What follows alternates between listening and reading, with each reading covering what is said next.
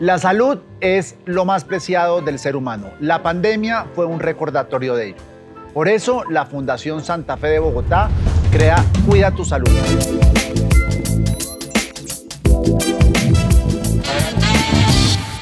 Un podcast donde vamos a hablar sobre enfermedades, dolencias, cuidado y prevención de muchas de estas patologías. Hoy vamos a hablar del cáncer hematológico, el que da la sangre, como la leucemia. Y para ello nos acompaña el doctor Guillermo Quintero, coordinador del Grupo de Hematología y Trasplante de Progenitores Hematopoyéticos de la Fundación Santa Fe de Bogotá. ¿Dije bien el cargo? Diego, sí, muchas gracias. Soy básicamente médico hematólogo. Bienvenido, doctora, a Cuida tu Salud. La primera pregunta que tengo por hacerle es, ¿qué es el cáncer hematológico? Es un conjunto de enfermedades de las células que vienen de la sangre, en las cuales eh, se ha perdido el control, las células de la sangre nacen eh, para cumplir una función y, morir. En este caso, eh, hay unas células que se acumulan con defectos genéticos progresivos que eh, nos causan problemas a los pacientes. ¿Cuáles son el tipo de cáncer? Porque yo conozco, por ejemplo, la leucemia, pero ¿hay otros tipos de cáncer hematológicos? Sí, los tipos de. la, todo la, sangre en general viene de una célula madre hematopoyética y da lugar a todas las células que, componen la sangre, básicamente los glóbulos blancos, los glóbulos rojos y las plaquetas. Podemos tener neoplasias o cánceres en cualquiera de esas líneas. Eh, la, más, la de mayor inmadurez la llamamos leucemias, por ejemplo, leucemia linfoblástica aguda o mieloide aguda. Eh, y las más maduras, por ejemplo, la llamamos, por ejemplo, mieloma múltiple, eh, más especializadas, por ejemplo, histoidosis de células de Langerhans, mastocitosis, son un conjunto de enfermedades, son más de 100 enfermedades que componen las neoplasias hematológicas. ¿A quién le puede dar este cáncer y por qué? Básicamente a cualquier ser humano eh, y, a cualquier, y también en, animales también. Obviamente los, hemos aprendido mucho de modelos animales, murinos, eh, en, los linfomas en perros, las leucemias en gatos, nos han enseñado bastante. Eh, desde el recién nacido hasta el, el, anciano mayor puede sufrir cáncer. Cualquier estamos a riesgo de tener, de tener cáncer hematológico. Eh, siempre nos preguntan eh, los pacientes por qué a mí. Básicamente eh, porque la sangre en particular tiene que sufrir una especialización y una cantidad de mutaciones normales para cumplir su función. Entonces pueden haber errores que si no son corregidos de manera adecuada, pues generan unas células que van a causar problemas, son las células cancerígenas, ya sea la leucemia, el linfoma, el mieloma, histocitosis de Langerhans, eh, mastocitosis, eh, micosis fungoide, una serie de enfermedades diversas que afectan la sangre. ¿El entorno puede ser también una causante de este tipo de cáncer? Lo que uno respira, pero entendería que lo, que lo que uno respira es cáncer de pulmón y no cáncer de sangre. Entonces... Digamos que, eh, Diego, todos tenemos, nacemos con, un, con una base genética específica que hace que tú y yo seamos diferentes, que hace que eh, un niño sea diferente a un adulto. Eh, vamos cambiando esos genes en el transcurso de nuestra vida y venimos con una, con una configuración genética determinada. Algunos pacientes tienen una configuración genética que les predispone más a hacer cáncer que a otros. Por ejemplo, uno oye de familias completas que eh, tienen cáncer, el primo, el, hermano, el tío, porque tienen una configuración genética que los predispone a ello. Pero sabemos que esa, esa predisposición no es suficiente, tiene que haber otras otras, otras circunstancias que acompañen a, ese, a, esa evolución del cáncer y es la presencia de ciertas eh, eh, sustancias mutagénicas, por ejemplo, la irradiación. Es, claro que, por ejemplo, después de la bomba de Hiroshima y Nagasaki se aumentó la incidencia de leucemia. En los que no se murieron por la bomba, pues en eh, los que fueron irradiados se aumentó la incidencia de leucemia. los pacientes que están expuestos a, a ciertas sustancias como fungicidas, plaguicidas, eh, derivados del petróleo, el benceno, tienen un poco mayor riesgo de eh, generar esa, esta enfermedad. La alimentación, por ejemplo. No es claro, pero parece ser que las, proteínas eh, de origen animal podrían aumentar un poco la incidencia, aunque no, es claro esta. Y sin ninguna duda las infecciones, muchas infecciones se van acompañando de un aumento del riesgo de mutaciones, de enfermedades autoinmunes, muchas enfermedades autoinmunes se aumenta el riesgo de tener eh, un linfoma. Por ejemplo, los pacientes que tengan eh, eh, síndrome de Sjögren, artritis reumatoidea, lupus tienen un poco mayor riesgo de hacer, por ejemplo, linfoma o mieloma.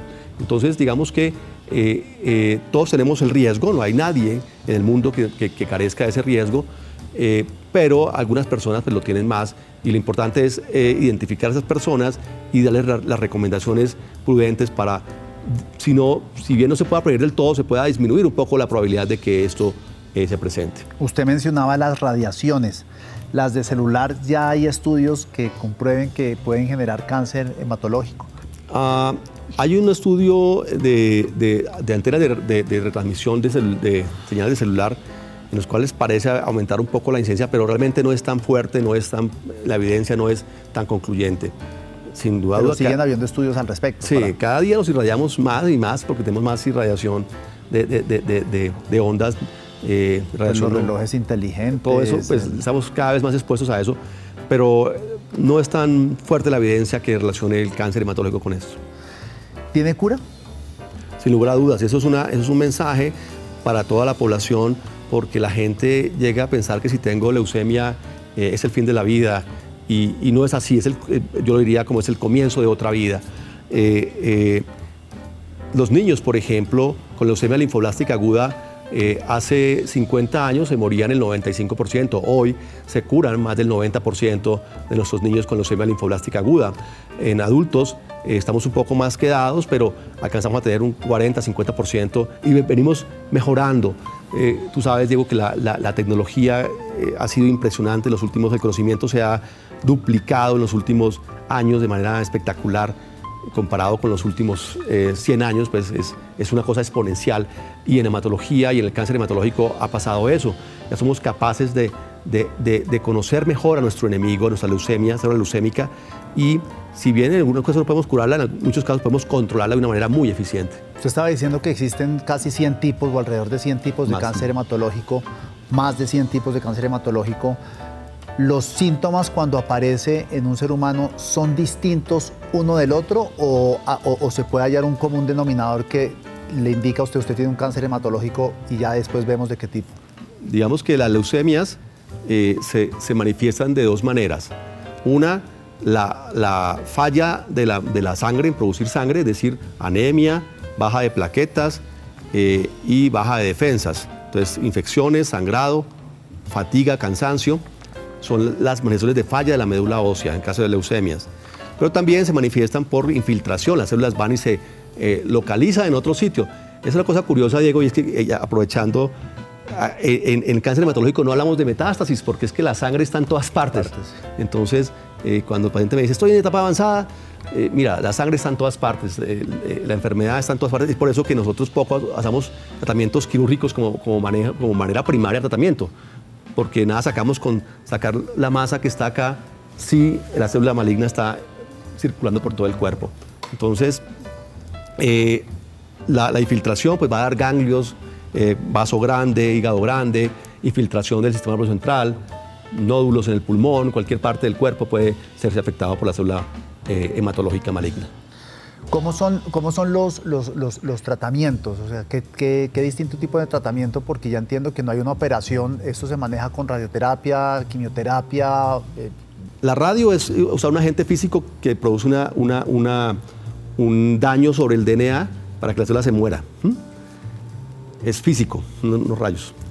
La quimio son agentes que... ¿Se aplican todo el cuerpo? ¿Va todo el cuerpo? Localizado, puede ser, si, si, la enfermedad está aquí, puede ser localizada únicamente el sitio que está localizado. O en el caso, por ejemplo, cuando hacemos trasplantes de médula ósea, radiamos todo el cuerpo y rescatamos al paciente con, las células del donante o, o propias. Lo que no entiendo es si es sangre, se moviliza por todo el cuerpo, ¿cómo se localiza en una parte entonces? Eso, es lo que, ha hecho que vayamos cada día más abandonando esa, esas terapias. O sea, la cirugía para nosotros es muy importante, los cirujanos nos ayudan muchísimo, pero en toma de muestras para hacer diagnóstico. Casi que no usamos tratamiento quirúrgico para linfomas. La radioterapia también cada vez la usamos menos por, lo que te digo que están circulando, entonces el, beneficio pues no es tanto, aunque si está localizado en un linfoma, por ejemplo, localizado, eventualmente podría tener eh, importancia. La quimioterapia son agentes químicos, ya sean tomados o inyectados, que van a ir a la célula maligna y van a matar de manera preferencial la célula maligna sin embargo, pues también afectan células normales, por eso se nos cae Por el cabello, cabello. por eso nos da náusea, etcétera, etcétera, diarrea. Eh, la inmunoterapia es una cosa interesantísima porque eh, el primer cáncer que tratamos con inmunoterapia fue el, el- el- el cáncer de vejiga usando la, la vacuna de la, de, la, de la BCG contra la tuberculosis. La usábamos y se montaba un sistema, una- un, un sistema inmune que atacaba al cáncer y lo, y- y lo- y lo mataba. Hemos venido evolucionando a hacer algo más específico. Tenemos anticuerpos monoclonales eh, que van a atacar directamente al- a lo que identifica de manera preferencial la célula maligna y no la célula normal y la podemos atacar. Ese anticuerpo lo, lo hemos eh, mezclado inclusive con radioterapia. O sea, le montamos una molécula radiactiva y la molécula va y se localiza el tumor y lo afecta. O lo cargamos con una toxina y va y localiza el tumor y lo afecta. Y lo otro, y lo otro que es la terapia blanco, dirigida cuando sabemos que el tumor tiene una, una eh, mutación que hace que una vía de señal esté act- activada, pues tenemos moléculas que van a bloquear esa vía, la- lo que llamamos terapia blanco. El ejemplo O sea, lo aíslan. Eh, lo- ¿Es un aislamiento? Sí, por ejemplo, el, el- el- el- el- el ejemplo nació con la leucemia amiloide crónica, en la cual hay una mutación, una translocación que hace que, que, que una señal esté constantemente activada para que la célula se divida y no se muera. Entonces lo que hacemos es ir y bloquear esa señal para que la célula se muera y de esa manera controlamos el cáncer. La leucemia mieloide crónica es el ejemplo clásico. Ese fue el primer medicamento específico para una enfermedad, es una terapia blanco. Tenemos, sabemos eh, la enfermedad que consistía, que tenía, cuál era la vía que hacía que la, que- que la- que la- que la célula viviera. Y lo que hacemos es bloqueamos esa vía, la célula se muere, el paciente se cura y los pacientes con leucemia mieloide crónica hoy, hoy la gran mayoría están eh, viviendo más de 15, 20 años eh, Después de después de diagnosticados. cuando antes vivían 3 a 5 años. ¿Qué tecnología han aplicado? ¿Con qué cuentan? Y hacia futuro, ¿qué es lo que planean implementar aquí? No, nosotros, eh, el, el- el grupo de oncología, específicamente de hematología, eh, realmente somos eh, pioneros en, la- en Colombia en el manejo del cáncer y de usar las tecnologías más importantes de Colombia. Por fortuna, nuestro sistema nos ha permitido el disponer de, de tecnologías eh, de manera no tan demorada. Además del tratamiento que ustedes le ofrecen a los pacientes de, de cáncer, ¿tienen algún tipo de servicio para otras personas que son fundamentales en el cuidado de ese paciente, que son los familiares? Diego, sin duda, ¿Eso esto, esto, esto, esto, esto no, es una- no es un trabajo de una persona, es un trabajo del hematólogo, no es un trabajo del oncólogo, es un trabajo en equipo. Y en equipo, y el equipo lo conformamos todos.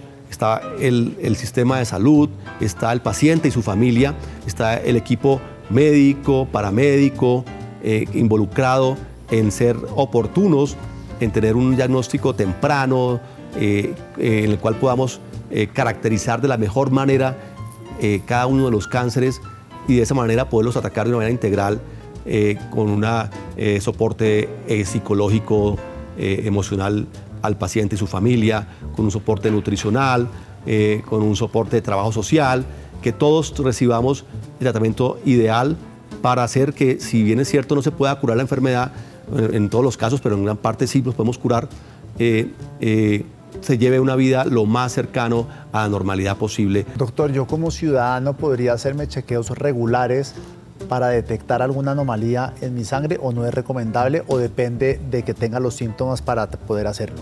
Yo creo que el, el- el- el- chequeo médico es importante, el aconsejamiento médico es importante, el, estilo de vida es importante, que todos tengamos un estilo de vida saludable, disminuir la exposición a tóxicos, a, radiación ionizante, no ionizante. Por ejemplo, los médicos tenemos mucho que ver en eso, en no pedir exámenes que no, que no aporten eh, por TAC, radiografía, o el paciente mismo le pide a uno, doctor, ¿por qué no a hacer un TAC, un TAC? Mira, cada irradiación es un aumento de- de- del riesgo de, que tengamos eh, neoplasia. Entonces uno tiene que, obvia, cuando es necesario hacerlo, pero cuando no es necesario tratar de evitar al máximo el exponernos a, a esos, a esos agentes eh, físicos o químicos que aumenten el riesgo de, eh, de neoplasias. ¿Por qué es tan duro oír hablar de cáncer? O sea, la sola palabra lo paraliza a uno. Realmente es histórico porque antes eh, el diagnóstico de cáncer se, se- se asemeja a una condena de muerte. Eh, eh, hace varios años, hoy sabemos que no es así, que tener cáncer, el diagnóstico de cáncer es como tener hipertensión, como tener diabetes. es un diagnóstico solamente, es una enfermedad que tiene muchas aristas y que hoy en día es totalmente curable, es total, totalmente no, pues en algunos casos curable, en algunos casos totalmente curable, en otros casos podemos convivir con él de una manera con buena calidad de vida y en otros casos pues vamos a, desafortunadamente a fallecer. Entonces, eh, esa, connotación de muerte es lo que ha hecho que, que, veamos como de manera eh, un poco pesimista el diagnóstico de un cáncer, pero realmente es como cualquier enfermedad eh, hoy en día y podemos curarla más que otras enfermedades. Por ejemplo, la hipertensión no se puede curar, mientras que un cáncer, una leucemia sí se puede curar pese a que, aunque una leucemia lo pone casi que al borde de la muerte. Si alguien quisiera documentarse más sobre este tema, ¿a dónde podría acudir para informarse? No, hay información, eh, hay, hay información buena e información no tan buena. yo siempre digo que el exceso, todo exceso es malo. Mm, hay las páginas de, del Instituto Nacional de Cáncer de los Estados Unidos, es unas páginas que están en español también, que ayudan mucho. Yo a mis pacientes los, los, invito a que revisen eh, las, las las páginas del Instituto Nacional de Cáncer de los Estados Unidos. Eh, en Colombia, pues... Páginas de Registro Nacional de Cáncer. el, Instituto Nacional de Cáncer de los Estados Unidos tiene una página web donde hay información para pacientes, eh, eh, en español y donde pueden consultar muy bien. Nosotros estamos construyendo en nuestro país también esa, esa, esa información, pues algo más latino, allá pues está en español, pero pues obviamente tiene el contexto anglosajón, pues que no es lo mismo muchas veces el, el, el mensaje como se toma. Obviamente la información debe ser guiada eh, porque, pues obviamente, para llegar al nivel de conocimiento que tenemos nosotros en este momento, pues tuvimos que haber, tener un background de, conocimiento inmenso. Toda la investigación. Toda, la investigación, todo el estudio. Y, para una persona eh, que no está involucrada con eso, pues eh, la información puede ser un poco decepcionante y puede a veces, más que aclarar, confundir al paciente y su familia. Entonces es importante que lo hagan en compañía con su médico, que los guíe, diga, esta es la información. Si usted entra a Google, va a encontrar miles de información y miles de tratamientos eh, milagrosos para el cáncer eh, que van a, confundir mucho. Hay desinformación, o sea, vivimos en el mundo de la desinformación, esta es como la generación de la desinformación y más que todo porque ha florecido en el mundo virtual, en las redes sociales, en las páginas de internet y demás. ¿Cuáles son esos mitos que existen en torno al área en el que usted se desempeña? No, todavía hay mitos de, que eh, fue el mal pensamiento, que yo sé que me produjo el cáncer, que, eh, pero pues obviamente eso, eso, eso va a cada persona. Nosotros tenemos que ponernos como médicos al nivel de cada una de las personas que está con nosotros y tratar de, de, enseñarle a las, a las pacientes que pues, que el cáncer es como la vida, aparece, aparece y nos acompaña, eh, que lo importante es caracterizarlo muy bien y, ver hasta qué punto podemos ayudar a curarlo o paliarlo o ayudarlo a morir. Básicamente es eso. Eh, esos mitos son los, los mitos de, que estamos viendo en Colombia de drogas milagrosas para el cáncer. Y me dicen, no, que Julianito se curó con esta, con esta, con esta, con esta, tratamiento. Pues sí, pero es que cada persona tiene un cáncer diferente y, lo que es bueno para uno no es bueno para todos. Estamos llegando a lo que se llama la medicina eh, individualizada, personalizada, donde con base a su background genético, a su background eh, eh, fisiológico, con base a la, la caracterización del, del, cáncer, pues lo mejor que, es para esa persona puede no serlo para, para otra. Entonces estamos llegando a ese nivel de de precisión, ya medicina de precisión. Todavía nos falta mucho, pero estamos llegando a ese nivel. Ya para ir cerrando, doctor, usted mencionó la salud mental como un elemento fundamental para curarse, por ejemplo, de un cáncer. Sin duda. Eh, ¿Por qué? Pues, o sea, ¿qué tiene que ver o qué ayuda a tener fortaleza pues, una, buena fortaleza mental para que se le elimine una célula maligna? Uno es, la, uno es la adherencia al tratamiento. Un paciente que esté mentalmente fuerte pues va, va, va a recibir su tratamiento de manera más adecuada que quien no lo está.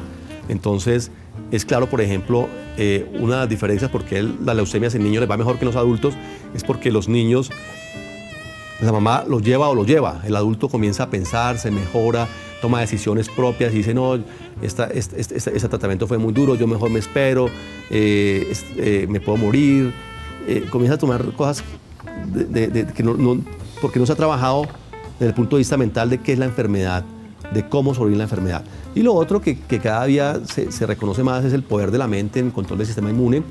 Eh, eso eso eh, está en estudio fuerte y es ver cómo, cómo eh, cuando tú tienes una depresión, por ejemplo, o problemas, comienzan a aparecerte fuegos en la boca.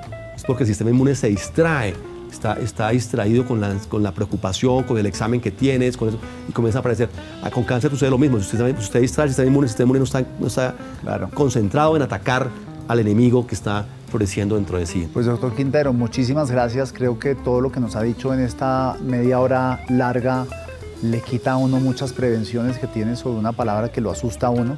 Qué bueno es informarse, qué bueno que nos haya eh, revelado una cantidad de cositas que sirven para el día que nos toque, ojalá no nos toque, pero muy importante, muchas gracias nuevamente y espero tenerlo nuevamente aquí en este, en este podcast. Diego, muchas gracias por la invitación, a todos que sigan eh, uniéndose a, nuestro programa de educación, que yo creo que es, primordial para, para ustedes y para nosotros también. Aprendemos mucho de ustedes, eh, no saben todo, todo, todo, lo que nos aportan eh, y como te digo, esto, esto es, es un trabajo en equipo y ustedes están metidos en eso, los pacientes, eh, los familiares.